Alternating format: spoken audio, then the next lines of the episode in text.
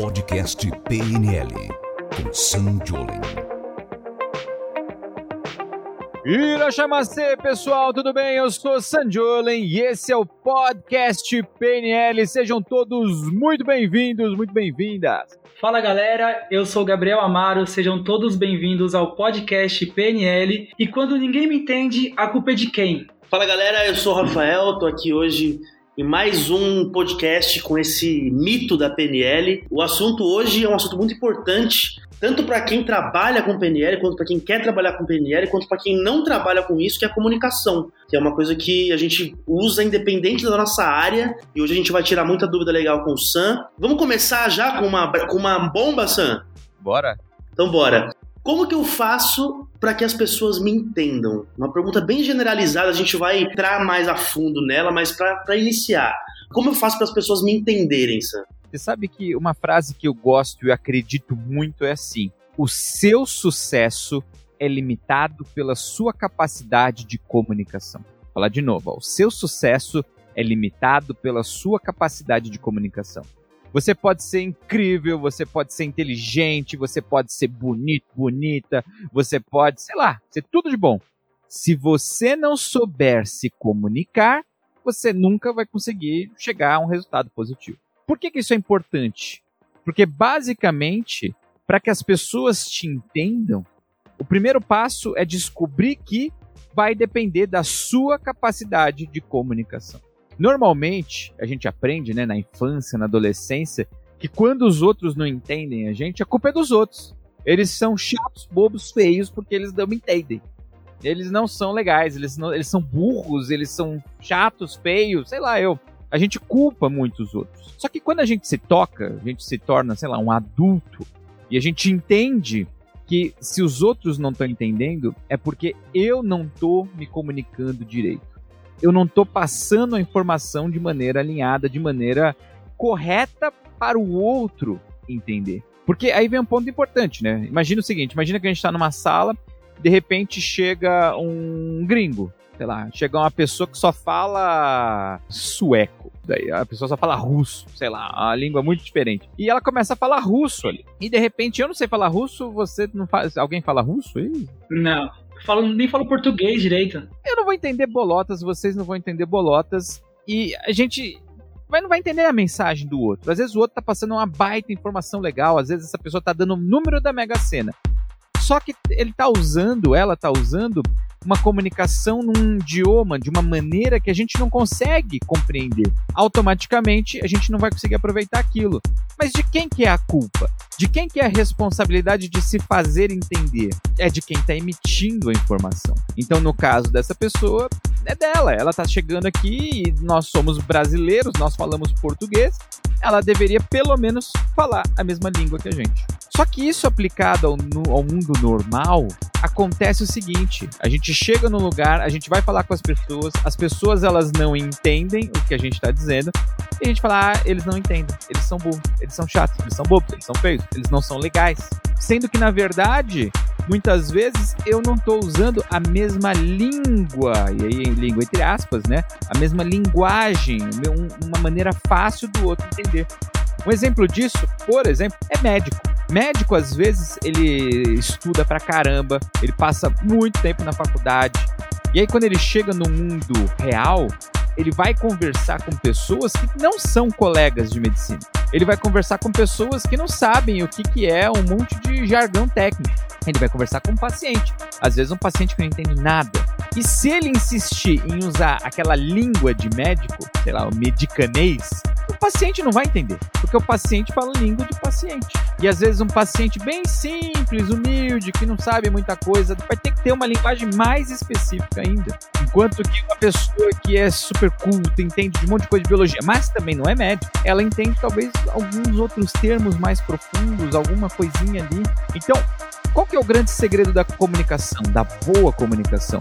É que eu vou ter que sempre saber me adaptar comunicar com cada público. Tanto que um grande comunicador nada mais é do que uma pessoa que consegue conversar com diferentes grupos. Ele fala diferentes, entre aspas, aí de novo, tá? Linguagens, línguas. Ele consegue falar com um grupo X, Y, Z, H. Isso é um bom comunicador. Só que você só se torna um bom comunicador se você entende isso. Que a responsabilidade da sua comunicação é só sua. Não é de mais ninguém. Se os outros não estão te entendendo, a culpa é sua. E isso é bom, porque se a culpa é sua, tá na sua mão melhorar isso. Eu não acredito nesse negócio de, ah, eu, eu não nasci para falar com as outras pessoas, eu não nasci para vender, eu não nasci para me comunicar, eu não nasci para fazer vídeo, eu não nasci para, sei lá, eu o que que as pessoas têm de crença aí. Isso não existe, isso é mentira. Você nasceu para você fazer o que você quiser. Só que você vai ter que aprender. Se comunicar é uma habilidade. Se é uma habilidade, qualquer um consegue. Só que precisa de treino. Se você não treina, você nunca vai ficar bom. Inclusive, se a pessoa que está assistindo esse podcast agora e ela viu você falar sobre crenças limitantes e ela tem crenças limitantes, a gente fez um episódio só sobre crenças, tá bem legal. Então, se você se identificou aí com essa com essa fala do Sam sobre ah, eu não consigo, não nasci para isso, assista o podcast sobre crenças que você vai sair de lá uma nova pessoa tem essas crenças que seguram a gente e fazem com que a gente não consiga sair do lugar. Porque às vezes o que tá te travando é só crença. Só crença. Mas às vezes também é o bom e velho vitimismo. Tem um monte de gente que não consegue se comunicar porque é vítima. Fala, ah, eu não consigo, porque é culpa dele, é culpa dela, eles são um X. Não, cara, para. Para de se fazer de vítima. Ajuste isso aí. Você tem uma coisa aí na sua cabeça que você quer que o outro entenda?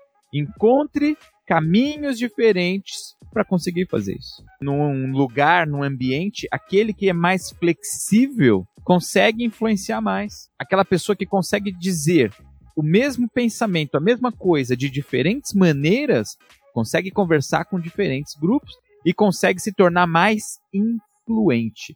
E hoje, num mundo onde todo mundo quer ser influenciador, quer influenciar outras pessoas, quanto mais flexível a sua comunicação, mais longe você consegue levar a sua mensagem. O que é uma comunicação eficaz, ao seu ver, Sam? Uma comunicação realmente eficaz? É simples. Eu quero comunicar algo. Eu estou conseguindo? Então, por exemplo, vamos dizer assim, vai. Vamos para a coisa mais básica. Eu quero vender meu produto ou meu serviço. Eu estou conseguindo fazer isso? Quando alguém senta na minha frente, quando alguém fala comigo no telefone, no WhatsApp, eu consigo convencer essa pessoa de alguma coisa? Eu lembro que um dos meus primeiros empregos na vida, eu trabalhei numa videolocadora. E eu tinha um chefe japonês, e esse cara era uma figura, né? Chamava Maurício. E o Maurício, ele era um excelente vendedor. Um japonesinho, magrinho, pequenininho, você não dá nada para ele. Mas aquele japonês, ele abria a boca, ele vendia assim. Ele vendia água no meio do mar. Ele vendia areia no deserto. Vocês já ouviram essas expressões? Ele vendia. Ele vendia qualquer coisa que ele quisesse. O cara era incrível. E o Maurício uma vez deu uma dica de venda, porque a gente estava querendo contratar mais pessoas para a equipe dessa videolocadora. E aí, uma das dicas que o Maurício falou era muito funcional e deu muito certo. Era o seguinte: a gente vai e pergunta se essa pessoa tem namorado ou tem namorada. E se essa pessoa tiver namorado, namorada, era aquele tempo que todo mundo andava com a foto na carteira, né? Eu tenho foto da minha namorada na carteira, pô. É, eu tenho também, eu também tenho. Mas antigamente a gente andava com foto das pessoas na carteira, né? Porque não tinha celular. E aí, o que, que a gente faz? A gente pergunta se o rapaz ou se a moça tem namorado. E aí faz, nossa, mas é como é, quanto tempo se namora? E pede pra pessoa mostrar. E normalmente quem tem e é orgulhoso daquilo acaba mostrando. E aí se criava uma avaliação, eu nem sei se isso era muito ético na época, mas era a regra da empresa, eu só seguia. Mas ele falava assim: você olha para ver se o namorado ou a namorada da pessoa é bonito ou é bonita. Por quê? Porque um bom vendedor sempre namora alguém mais bonito, mais bonita do que ele. É regra. Por quê? Porque ele tá bom de papo. Porque conseguiu se vender, né? feio que ele não vai convencer alguém, sabe? Às vezes é só a lábia. Aí, quanto mais feio o vendedor, mais lábia ele tem que envolver. Ele conseguiu vender um produto feio, que é ele, pra uma pessoa bonita. pra uma pessoa bonita. Esse é um grande vendedor, tá? Então, pode, por exemplo, se você entrar no meu perfil, você vai ver a minha esposa, você vai ver que eu sou um excelente vendedor. Você é um vendedor, Gabriel? Poxa, eu sou um ótimo vendedor. Se for por isso, eu sou um dos melhores do mundo. Eu sou um bom vendedor também. Olha aí, ó. Ele convenceu alguém muito mais bonito. Só que a gente pode aplicar isso para qualquer área da vida. O que é uma comunicação eficaz? É eu querer algo e eu conseguir. Hoje eu ganho quanto quero? quanto eu sei que eu mereço? Porque você ganhar dinheiro está diretamente conectado com a sua capacidade de comunicação. Você empreender está diretamente conectado com a capacidade de, de comunicação. Você vender aí suas ideias, seus sonhos, convencer pessoas, formar equipe e tudo mais. Comunicação. Tudo tem a ver com comunicação. Se você entende isso, fica tudo muito mais fácil. Fazer amigos tem a ver com comunicação. Convencer seus pais de, sei lá, tomar vacina direitinho tem a ver com comunicação. Convencer a pessoa de que fazer tal coisa que tá é legal tem a ver com comunicação.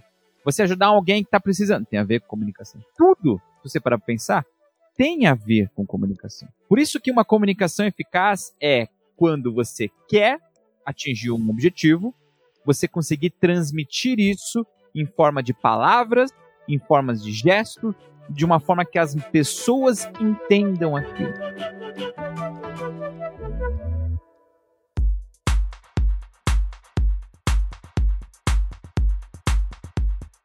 Tem um ponto que o Sandro estava falando sobre a comunicação que eu fico bastante curioso, porque algumas coisas que a gente lê na internet, a comunicação fala assim: vá direto ao ponto, fale direto o que você precisa, o que você quer. Só que tem pessoas que, até mesmo eu, me sinto, às vezes, sendo agressivo quando eu vou direto ao ponto. Como que eu consigo usar a PNL para que eu pareça ser mais natural, que pareça que eu seja um cara que vou direto ao ponto, mas de uma forma cautelosa? Tá bom. Você sabe que eu tive uma experiência maravilhosa que eu pude morar na Alemanha. Eu morei no Japão, morei na Alemanha e morei na Itália. Quando eu morei na Alemanha, eu tinha uns 23 anos, mais ou menos. E uma das coisas que eu aprendi convivendo e trabalhando com nativos, né? Com pessoas, com os germânicos, é que culturalmente cada povo tem uma maneira de se comportar. Então, por exemplo, várias vezes eu convidei colegas de trabalho e falei assim: ah, vamos comigo lá fazer não sei o quê. E a pessoa dizia, nine. Ela virava e falava, não. Na lata. Eu ficava magoado. Eu falava, meu Deus, essa pessoa não gosta de. Essa pessoa, ela, ela me acha chato, bobo, feio, porque ela mandou um não seco na minha cara. E um dia eu fui perceber que tudo isso nada mais era do que um mimimi cultural que eu tinha de onde eu fui criado, da Zona Leste de São Paulo. Eu achava que quando você vai dar um não para alguém, você tem que contar uma historinha. Fala, não, não posso, porque aconteceu tal coisa, e aí minha tia, aí o cachorro comeu, achava. Sabe essa história? Que a gente provavelmente tem a ver, porque você imagina que você tem a cultura brasileira aí de alguma forma conectada. No Brasil se faz muito disso. Se conta uma mega historinha para dar um não. Enquanto isso, na Alemanha, papum, é preto no branco. Sim, não, papum, vai, vai, vai, dá o 10. Aquilo foi um choque para mim. Do mesmo jeito que quando pessoas muito diretas falam com pessoas que gostam muito dessa coisa mais pomposa, de contar uma história, se encontram, dá um choque. Então, qual que é a verdade absoluta? É que cada pessoa tem um jeito de se convencer de algo, cada pessoa tem um jeito que gosta de ser respondido. E um exemplo disso perfeito são os relacionamentos. Quem aqui já teve a chance de casar, de namorar, sabe disso. Que mesmo você casado com alguém que tem tudo a ver com você, sabe? Que vocês vieram às vezes do mesmo lugar, vocês têm uma origem parecida, você conhece essa pessoa às vezes há muito tempo. Mesmo assim, ainda dá, dá umas faíscas de vez em quando ali quando você quer comunicar uma coisa. Por quê? Porque às vezes você tá num estado emocional, o outro tá em outro, e quando vai conversar, os estados entram em choque. Então qual que é o grande segredo? É toda vez que você for conversar com alguém e você quiser se fazer entender, é você se colocar um pouco no lugar do outro. A gente chama isso de empatia. Se pôr mesmo no lugar do outro. Espera um pouquinho. É, eu estando ali no lugar dessa pessoa, o que, que eu estaria sentindo? O que, que eu estaria pensando? Isso vai te dar uma vantagem. Isso vai fazer com que você consiga ir além e você consiga fazer com que outra pessoa goste de você. Não porque você é legal, mas porque você consegue se comunicar de um jeito que outra pessoa te entende melhor. Isso ajuda, sim, absurdamente. Isso serve, por exemplo, para vender. Isso serve para poder fazer negócios. Isso serve para um monte de coisa. Por exemplo, uma vez eu fui chamado para poder dar uma entrevista para o programa da Ana Maria Braga. Eu ia ser entrevistado. Só que não era certo ainda que eu ia dar a entrevista. Eles queriam, eles tinham uma ideia de uma pauta e eles iam mandar a jornalista conversar comigo. E eu pensei assim, cara, isso é legal, eu quero muito poder dar essa entrevista, eu quero muito que a Ana Maria indique meu livro lá, na época que tinha o Louro José, imagina que foda. E eu quero isso que isso aconteça. Para poder ajudar minha sorte, eu vou chamar a responsabilidade para mim e vou dar um jeito. O que, que eu fiz? eu peguei e me coloquei no lugar dessa repórter, dessa jornalista. Eu pensei, pera um pouquinho, se eu fosse uma jornalista da Globo, o que, que eu gostaria de encontrar no entrevistado? Ah, é um japonesinho que entende de PNL e tal, mas tá, mas o que, que essa jornalista quer? Eu pensei assim, ah, ela quer encontrar uma pauta que seja divertida, que seja interessante para o público do programa, que ela consiga fazer um trabalho bem feito, rápido, eficiente, porque ela deve ter mais um monte de coisa para fazer, que ela consiga agradar os superiores dela. Então, que a Ana Maria goste, que o diretor do programa goste, que agrade a casa. Pronto, eu me pus no lugar dela. Com esse conhecimento, de repente veio uma baita ideia. Eu falei, já sei. Eu, eu lembro que a pauta era por que a grama do vizinho é sempre mais verde e como isso é representado no mundo inteiro. E aí eu fui atrás de várias expressões que representam a mesma coisa e como ela é dita em cada país. Então, por exemplo, na China é por que, que a sopa do vizinho cheira melhor? Sabe? E eles amaram, virou uma matéria de 15 minutos lá no Mais Você. A Ana Maria, eu mandei livro autografado para ela, pro Louro. Eles olharam, indicaram o livro no ar e falaram, elogiou pra caramba o livro, ela leu e tudo mais tudo isso aconteceu porque eu me pus no lugar da pessoa que precisava ali. E o mesmo pode valer para muitas áreas, né? Você usou como exemplo aí na repórter, tal, uma, uma entrevista. Você pode usar isso em, creio eu, que em muitas áreas, numa entrevista de emprego, quando você está conversando com uma pessoa que você está interessado ali em ter alguma coisa com ela, ou então até, sei lá, fazendo uma amizade. Enfim, você sabendo usar isso, se colocar no lugar da pessoa e saber um pouco mais do que ela busca, eu acho que em todas as áreas isso serve, né, Sam? Sabe uma perguntinha bem legal de fazer assim, ó? Qual que é a dor dessa pessoa hoje?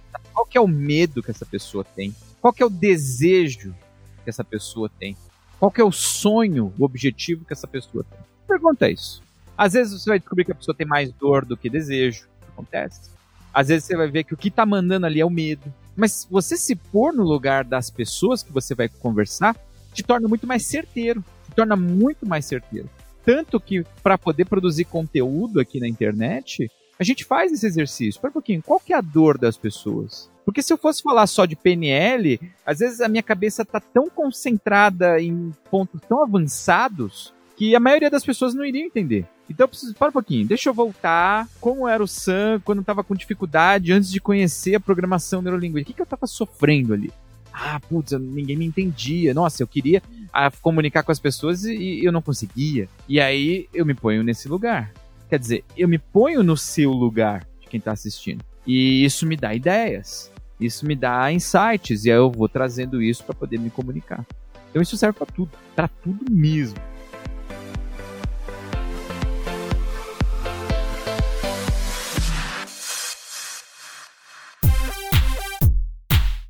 O que acontece, Sam? Tem algumas pessoas que eu, por exemplo, eu não consigo me comunicar quando a notícia é negativa. Eu tenho medo de dar notícia ruim, eu não sei como fazer isso. Eu tento fazer um sinal de fumaça, uma mensagem pelo WhatsApp, porque eu não consigo ver a pessoa e dar uma notícia negativa. E isso é muito de comunicação, porque tem gente que consegue falar coisas positivas com uma facilidade e gente que consegue falar coisa negativa com uma facilidade eu não consigo. Como que a PNL, a PNL pode me ajudar a fazer isso e eu ficar mais tranquilo? Eu até fiquei meio incomodado quando eu penso em notícias negativas que eu tenho que falar com algumas pessoas. Você não ia poder ser médico. Imagina dar uma notícia. Não mesmo. Sabe que isso daí, não ter coragem, não ter força para dar uma notícia negativa, tem a ver com medo de perder o amor de alguém. Olha que interessante isso. Por quê? Porque quando a gente está falando uma coisa ruim, uma coisa negativa, um feedback negativo, uma cobrança, ou seja lá o que for, que não vai ser visto com bons olhos por quem está recebendo, meio que dá uma insegurança. Dá um medo de, de repente, a pessoa ser rejeitada, de sofrer uma rejeição de alguém. E ser rejeitado, perder o medo de alguém, é um dos maiores medos que existe de verdade, de longe um dos maiores medos. Tem a ver, por exemplo, com medo de falar em público, que é um assunto que a gente precisa falar aqui qualquer dia num próximo episódio aqui também do podcast. Tem a ver com medo de de repente, sabe, ser grosseiro com alguém. Tem a ver, tudo tem a ver com isso. E isso vem lá no fundo de tomar um não. De repente as pessoas virarem as costas. Então, qual que é o maior segredo de todos? Se você passa por isso, você precisa realmente começar a estudar PNL a fundo. Por quê? Porque se você está deixando de se comunicar, dizer o que tem que ser dito, com medo de emoções aí que você tem maltratada, mal vivida, mal organizada dentro de si. Então, isso é um sinal muito claro de que tem algo aí importante para ser trabalhado. Porque enquanto você não organizar isso, e organizar isso não quer dizer que eu nunca vou falar coisa negativa para as pessoas. Ou então, pior, né? Achar que nunca ninguém vai me dar um não. Porra, se você for viver uma vida esperando que nunca ninguém te dê um não, nunca ninguém te rejeite, você vai ficar escondido o resto da vida embaixo da cama. Porque a única pessoa que nunca toma não é aquela que nunca experimenta, que nunca faz nada. Ela fica escondida o tempo todo. Então, o segredo é você saber lidar com essa emoção. Pera um pouquinho, o que, que é tomar um não? O que, que é ali receber um não na cara? Eu lembro que quando eu era criança, eu tinha 12 anos. Lembra que eu contei para vocês algumas vezes que o meu primeiro curso que eu fiz quando eu tinha 12 anos de PNL, curso de vendas. Era um curso trazido pro Brasil que era um curso que. Eu não, não me pergunte por que, que eu fui fazer. Que, que eu fui fazer nesse curso com 12 anos, né? Minha mãe japonesa, super tímida. Meu pai queria que ela meio que desse uma desbloqueada. E ela não foi, mas nem a pau. Aí ele, pra não perder o dinheiro, ele me mandou. E era um curso de um pessoal que vendia colchão. Vendia um colchão que chamava Kenkopá. Se eu não me engano, existe até hoje. E basicamente eles usaram o treinamento desse, dessa venda de colchão com PNL, a PNL que existia na época, e eles aplicaram e fizeram um curso de final de semana, lá, sexta, sábado e domingo. E eu fui fazer esse curso com 12 anos de idade. E uma das dinâmicas mais interessantes foi uma dinâmica da rejeição, que era uma dinâmica que o, as pessoas paravam na sua frente, na sua cara, e elas não te conheciam, esse era o primeiro dia de curso, e elas te xingavam ou falavam o que elas quisessem. Elas tinham que pegar alguma ferida sua e meter na cara, assim. Então, sei lá, eu tinha 12 anos, né? As pessoas paravam assim e falavam: você é um moleque! E eu, caramba, mas eu nem fiz nada, né? E você já tomava aquele, aquele baque, aquela tristeza ali no coração. Pô, você é um idiota, seu filho da. Você... Só que por que, que eles faziam isso, né? Era porque, para uma pessoa desenvolver uma personalidade forte, de alcançar coisas, ela vai precisar lidar com o medo da rejeição. E o único jeito de você se tornar resistente à rejeição é parecido com o corpo. O corpo, se você pega uma coisa com muito peso uma vez, vai machucar. Mas se você pega duas vezes, dali um dia, dois dias, ele vai machucar um pouquinho menos. E dali a pouco ele vai acabar fazendo um calo. E dali a pouco você vai, pode pegar quanto peso você quiser que não vai mais te machucar, porque sua mão calejou. Seu corpo calejou, ele aguenta aquele mesmo tipo de estímulo. Do mesmo jeito é com feedback negativo. É com rejeição, entre aspas. Por quê? Você só vai conseguir fazer coisas incríveis se você aprender a tomar rejeição na cara e continuar seguindo o caminho. Porque aí sim vai fazer sentido. Aí sim você vai conseguir ir além. Só que, óbvio, até você conseguir lidar com isso a primeira vez e passar e superar, você precisa ter muito equilíbrio emocional. E é aí que a PNL vai te dar força. Tá? Porque ela permite que você consiga ter isso muito forte principalmente para quem quer trabalhar com programação neurolinguística e quer aprender a ganhar mais de 12 mil reais por mês. Você vai tomar um monte de nãos. Ah, mas eu quero a técnica mais perfeita, quero me tornar o melhor profissional do mundo para ninguém me dar não. Não vai rolar, cara. Todo dia alguém aí mentalmente não vai te ligar ou vai ignorar seus anúncios, seu post, aquilo que você fala. E a vida. Você vai, talvez tenha haters. E aí? Você vai parar de seguir seu caminho, sua missão por causa disso? Por causa do medinho de machucar? Você vai ter que desenvolver uma carapaça, um calo. Só que você só vai desenvolver isso se você estiver forte primeiro por dentro. E é aí que a PNL entra muito forte. E falando sobre mais sobre essas técnicas, né, que, que a PNL pode trazer para te ajudar a se comunicar melhor, a conseguir convencer as pessoas melhor. Eu já ouvi falar, Sam, já até dei uma pesquisada legal sobre a técnica de espelhamento. Se eu não me engano, esse é o nome, não tenho certeza se é de espelhamento. Que basicamente consiste em você espelhar as, os seus movimentos com os movimentos da pessoa que você está tentando convencer. É, isso tem a ver com PNL? Na PNL tem técnicas desse tipo? Você conhece a técnica de espelhamento? Isso daí é uma coisa muito famosa, muito difundida.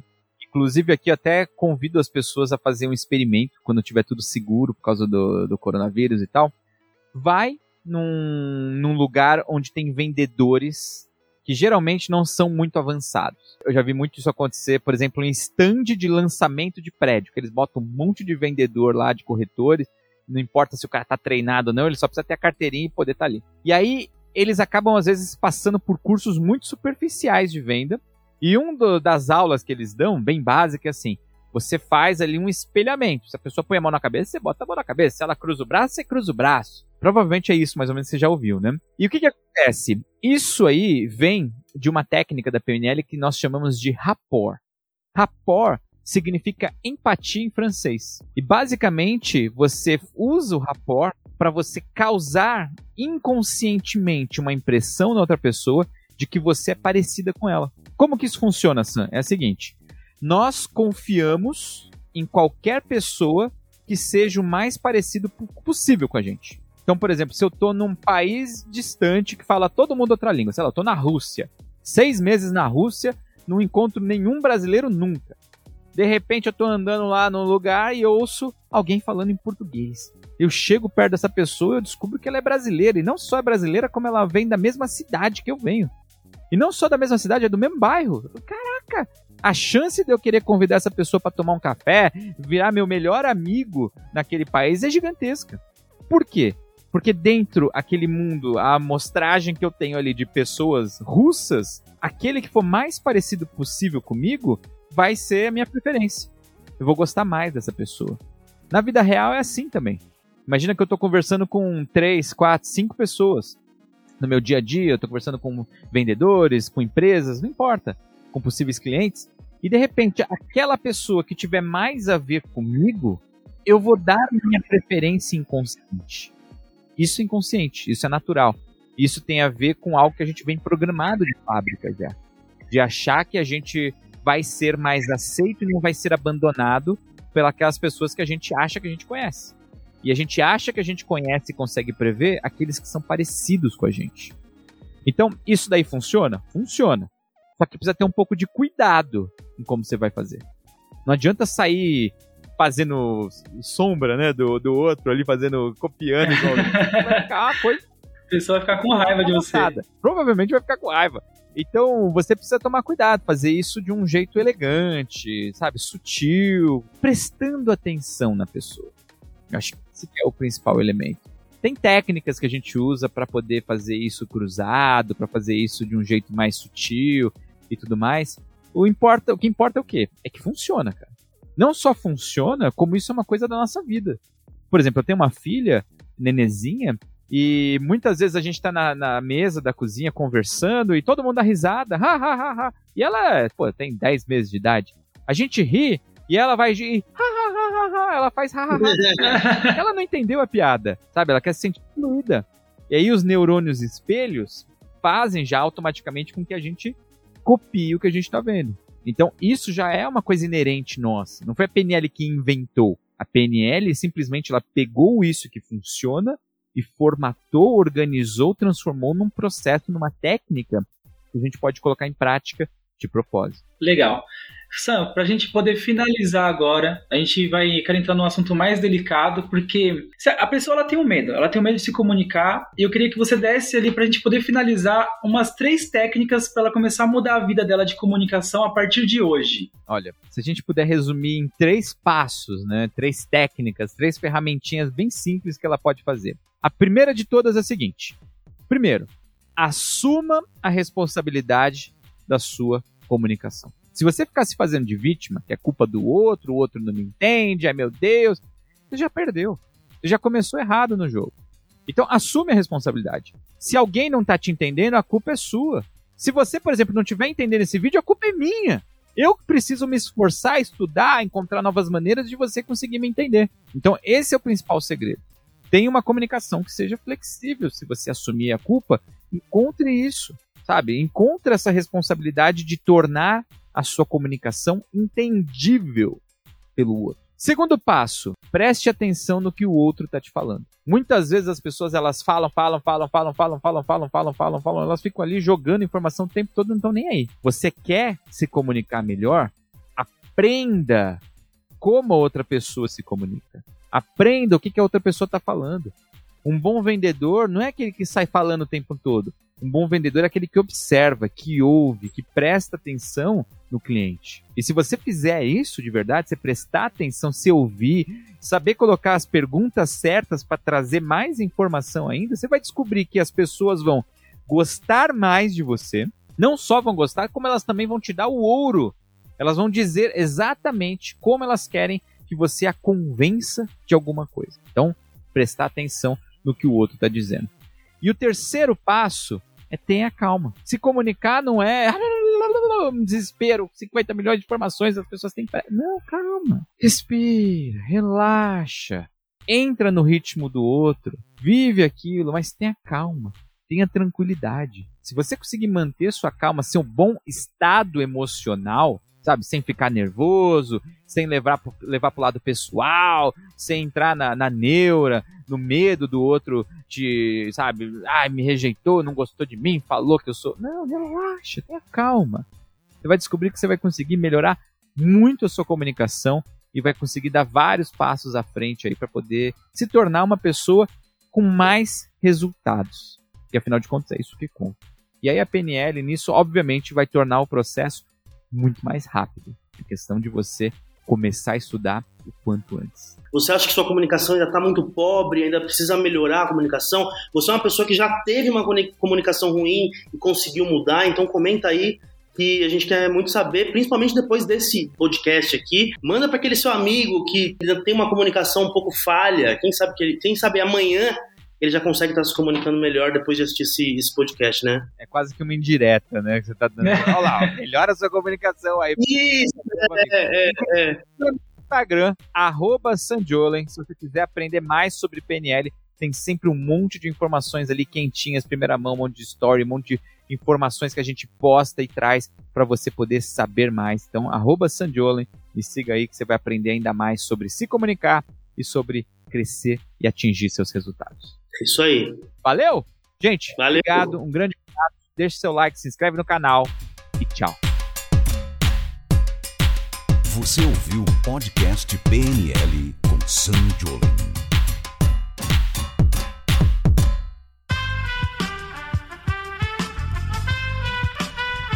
Esse podcast foi editado por Aerolitos Edição Inteligente.